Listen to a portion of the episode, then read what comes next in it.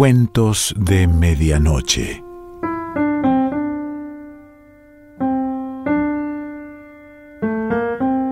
El cuento de hoy se titula Informe sobre relojes y pertenece a Pablo Biliardi.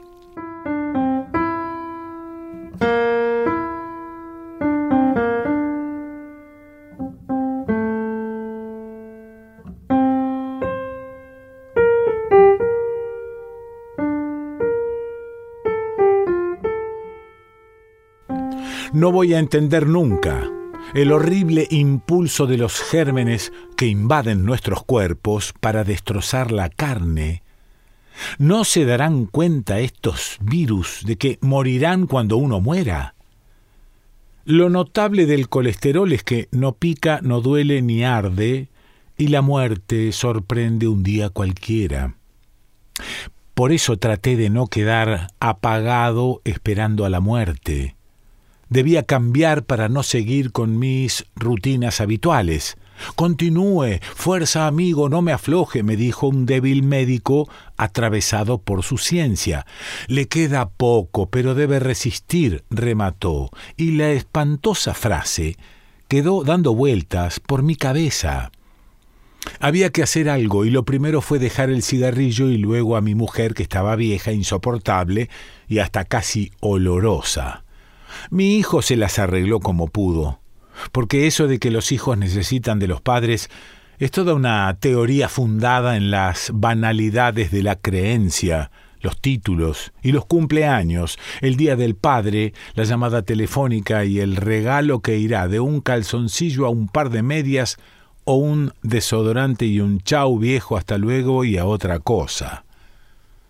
Cuando corría, practicando ejercicios físicos por el parque todas las tardes, después de trabajar como médico en una clínica en la que soportaba secretarias, teléfonos, computadoras, pacientes, notaba que la gente iba midiéndose para ver cómo paseaban con sus mejores trajes o sus carteras de cuero o las zapatillas más infladas. También comprobé que iban perdiendo un capital depositado a plazo fijo en el sueldo con objetos tan interesantes que variaban desde una moneda, aros, papeles o lapiceras hasta llaveros o teléfonos. Por eso fui planeando cuadra por cuadra y manzana por manzana de la ciudad completa. Comprendí cómo mi padre se había equivocado con la obsesión de que yo fuera médico. Habrá sido por la manía histórica de ver a sus hijos tan médicos como las ganas frustradas que tuvieron de serlo, y la obligación que tuve de ser médico, médico culto, señor soberbio leedor de diarios, con la consiguiente forma de ganar dinero creyéndose Dios, más el ego contra los camaradas y contra el mundo que uno se cansa de curar. Yo debía de haber sido arquitecto, esa tendría que haber sido mi carrera, y por eso armé la proyección en esta ciudad fácil. Alguien por primera vez levantó un rancho cerca del río, el mismo que se arma como un abanico que otro alguien agitó y el viento desparramó casas y edificios de punta a punta y pusieron e hicieron de todo sobre la ciudad. Los grandes genios cambiaron nombres de calles, números de colectivos, y las viejas casas de ricos fueron embajadas, centros de cultura, clínicas y madriguera de políticos.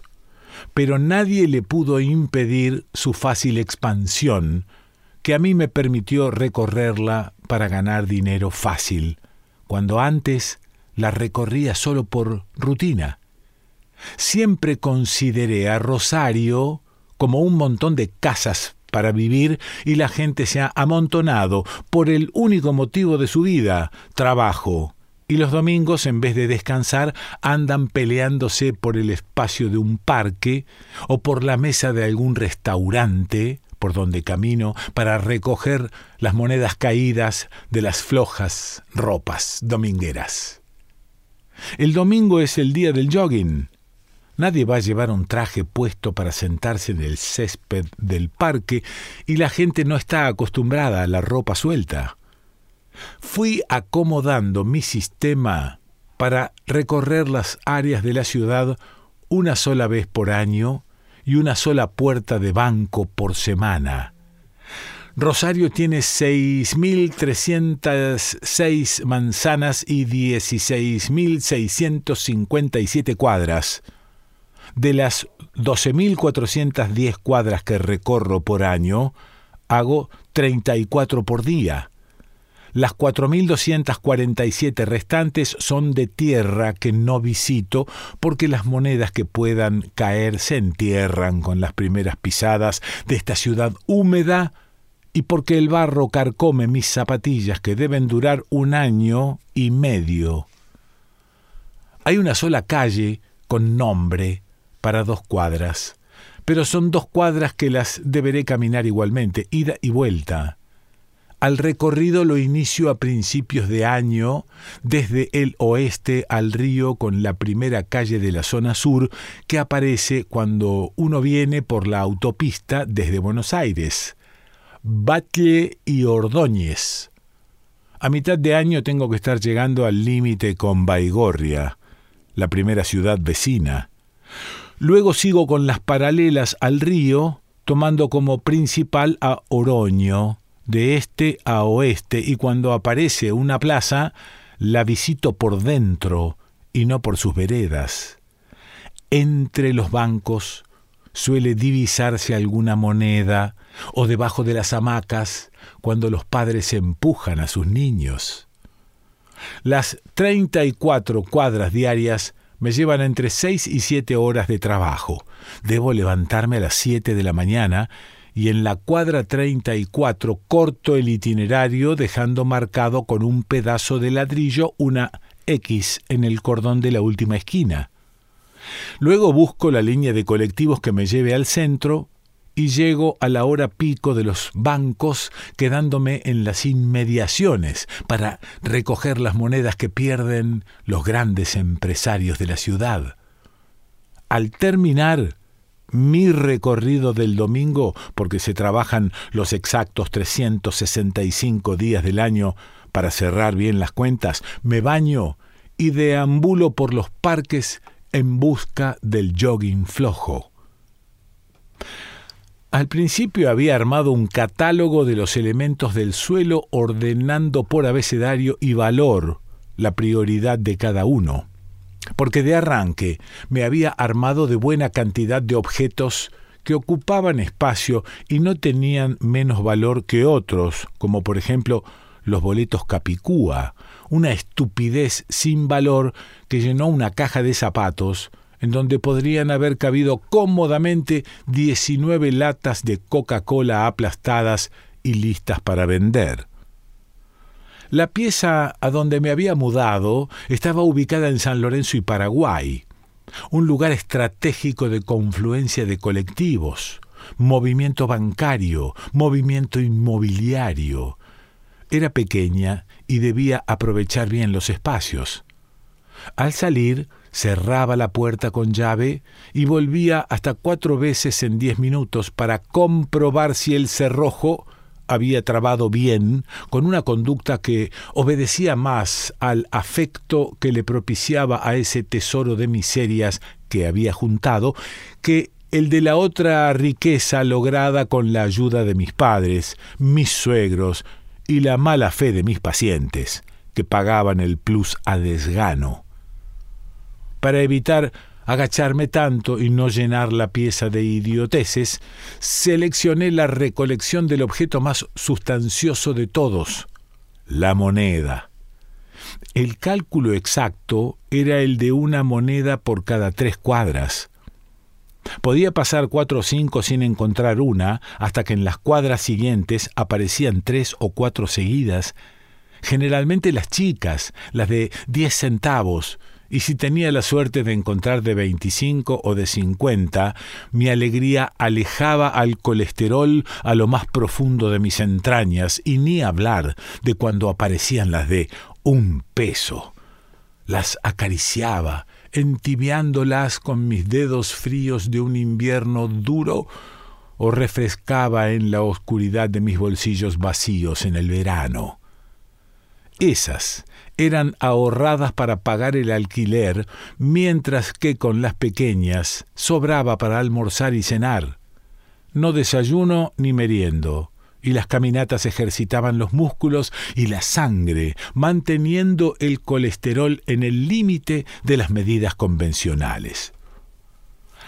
El Parque Urquiza marcó el primer problema del proyecto. El año anterior lo había esquivado por una mala sensación de rechazo, circundándolo por Necochea o llegando a sus puertas por Pellegrini, Montevideo y otras paralelas. Me sentí perturbado.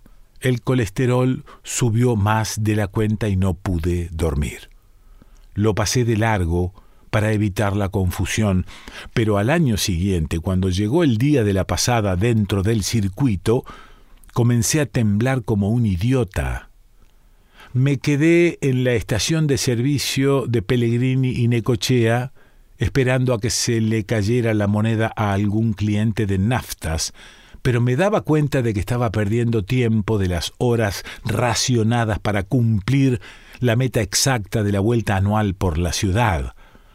Por eso salí caminando directo al parque, con una sensación de viento que se arremolinó entre mis pies, como llevándomelos uno o dos centímetros cerca del suelo y empujándome hasta el centro del parque, justo debajo de unos fresnos, o justo en el centro, en donde pude darme cuenta de que eran cinco que formaban la Cruz del Sur de una forma exacta y en la misma orientación. El más grande y añoso apuntaba al sur como una proa de barco viejo. El del centro era el enigmático que más césped reunía alrededor. Sentí un aflojamiento de mi vida llena de complicaciones y compromisos, cambiada por el cielo de las hojas de fresnos con una alegría auriazul, completando el cuadro. Por eso quise salir del centro de los árboles, para comprobar si afuera del cuadro me sentiría como siempre, y seguí caminando alegre, aunque no enfervorizado, olvidándome del recorrido, caminando cuadras y cuadras sin mirar al suelo. Cuando llegué a mi pieza me acosté a dormir con un sueño tan profundo y pegadizo que no pude levantarme a la hora acostumbrada. Así y todo, salí alegre a la calle, caminando directo al parque sin mirar al suelo, con la certeza de que no volvería a ser médico, ni proyecto de arquitecto, ni vagabundo. Volví a sentarme entre los cinco árboles, buscando sentir la sensación, pero todas las sensaciones que haya podido sentir hasta ese momento fueron colmadas por el asombro. En el fresno del centro encontré un reloj de oro con apariencia de antiguo. Supuse enseguida que era de oro. Lo vi acurrucado entre el césped como un pichón en su nido, y estaba seguro de que me esperaba. Lo tomé despacio y lo tuve entre mis manos acariciándolo. Sentía que irradiaba una energía parecida a la que darían cuatro pilas chicas de larga duración y fui invadido por un cansancio sideral o antiguo, producto del sacrificio de años de trabajo y agobio. Corrí con el reloj hasta mi pieza y dormí junto al aparato como si fuera una amante joven o un hijo de confianza. A la mañana siguiente salí temprano directo al parque y encontré otro reloj acurrucado de la misma forma en que estaba el anterior. Lo tomé y salí corriendo, mirando hacia los árboles cada tres pasos, y ellos imparciales, paternales, mudos y tranquilos, mirando hacia el sur y yo corriendo hacia el centro. Entonces, corría todas las mañanas hasta el parque para encontrarme con un nuevo reloj en la exacta posición. Estaban detenidos en la hora cero, y con un toque de cuerda comenzaban a girar las agujas y engranajes sin pararse para nada. En un mes de rutina logré juntar treinta relojes. Como siguiera al paso que iba, pronto estallaría la pieza, por eso salí a recorrer la calle Maipú, en donde estaban las joyerías más importantes e históricas de la ciudad. Hace más o menos treinta años atrás, alguien con la misma apariencia que la suya vino con este mismo reloj. Me acuerdo porque lo vendí rápido, y el comprador volvió para preguntarme si no tenía otro igual. A lo mejor el cliente se murió y ahora lo tiene usted, dijo un viejo joyero. Tomé el dinero y me fui sin saludar. Compré una mansión después de haber visitado treinta joyerías. Contraté un servicio de mucamas, lacayos y chef que me trataron como un rey y armaron una dieta rutinaria de las comidas más exquisitas, más algunos ejercicios físicos para que mantuviera el colesterol en el sitio más recóndito del organismo. El sistema era caro y mantenerlo llevaba un reloj por mes. La recolección anual había arrojado la suma de 365 relojes y llevaba vendidos doscientos. A los restantes y a los recogidos diarios los iba guardando en mi casa, bajo fuertes sistemas de seguridad adquiridos. Pero la reventa local estaba agotada. Acabé con todas las joyerías y comencé con las relojerías, que se agotaron tan rápido como las casas de empeño.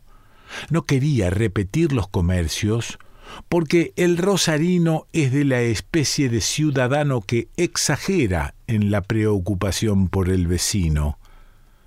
En cualquier bar, entre cortado y café, largan un comentario del tipo raro con pantalones de gabardina y zapatillas que llevó dos relojes de oro en un mes. Cosa rara, ¿no? Por la pinta seguro que fue médico, dirán. Porque cuando ven a un croto distinto, le agregan que fue médico, y si se suma un poco de buen discurso y una cara de loco, afirman que fue médico en la guerra de las Malvinas. Buenos Aires es una plaza poco averiguadora o poco chusma, con un mundo nuevo de posibilidades. A nadie le importó que fuera todos los días al mismo lugar con un reloj en la mano y hasta le podía incluir en el acuerdo como una promoción dos alfajores rosarinos con un eh, caramelo y una estampita del negro Olmedo, y eso seguro que tampoco hubiera espantado a los comerciantes porteños. El recorrido para vender los doscientos relojes fue largo. La noche me tomó desprevenido en Capital Federal. Pude pasarla en un lujoso hotel y pude vender el resto al día siguiente. Llevaba mis relojes en un maletín y antes de entrar en cada joyería pasaba uno a mi bolsillo acariciándolo, despidiéndolo y deseando que no se terminara nunca la rutina del parque. Acabé perdiendo otro día y agotado volví al hotel a dormir. A la mañana siguiente partí a Rosario. El viaje de vuelta y el cambio de rutina me habían dejado aturdido. Un presentimiento sordo me advertía que tenía los minutos contados. Rápido me puse mis zapatillas y mis pantalones de gabardina y corría pagar algunas cuentas pendientes que habían quedado colgadas por culpa de mi estilo de vida. Pero los trámites fueron tan largos que se me hizo de noche perdiendo tiempo valioso y volviendo a faltar un día más de visita a mis fresnos y mis relojes. Dormí con un sueño perturbador. Alguien rompía botellitas de cristal en mi cabeza una por una. Quería suponer que por haber faltado los tres días encontraría tres relojes. Por eso cuando apenas salió el sol, salí corriendo hacia el parque. Un personaje, con algunos rasgos similares a los míos, se me acercó apurado. Caminaba casi pegado a mí y me dijo que los relojes se habían terminado que la producción seguía con la continuidad y la persistencia de no faltar nunca y que le había fallado a los árboles al pasar más de dos días ausente. Hablaba pegando la boca a mi oreja, agrandándola o dilatándola tanto que supuse que me tragaba, pero no quise escucharlo ni verlo y salí corriendo con toda la furia que pude. Llegué a mis árboles cansado y afligido, y casi podría decir que derrotado. El reloj, por supuesto, no estaba.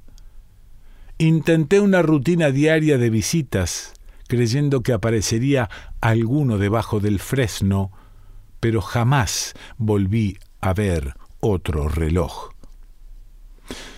Al fin acabé dilapidando mi fortuna sin haber invertido ni siquiera en propiedades. La enfermedad abarcaba mi mente de tal forma que dejé pasar las inversiones de largo por querer sacármela de encima con cuanta medicina alternativa pudiera pagar. Así llegué a este día, nuevamente en mi piecita, esperando a que pare de llover para pisar la calle. Las monedas me esperan. Pablo Biliardi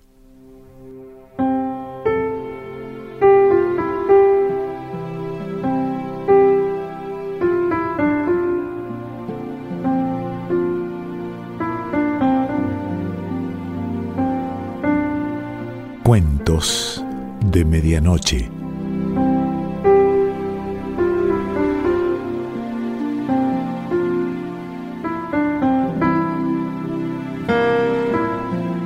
Selección Pancho Mondino. Idea y lectura Quique Pessoa.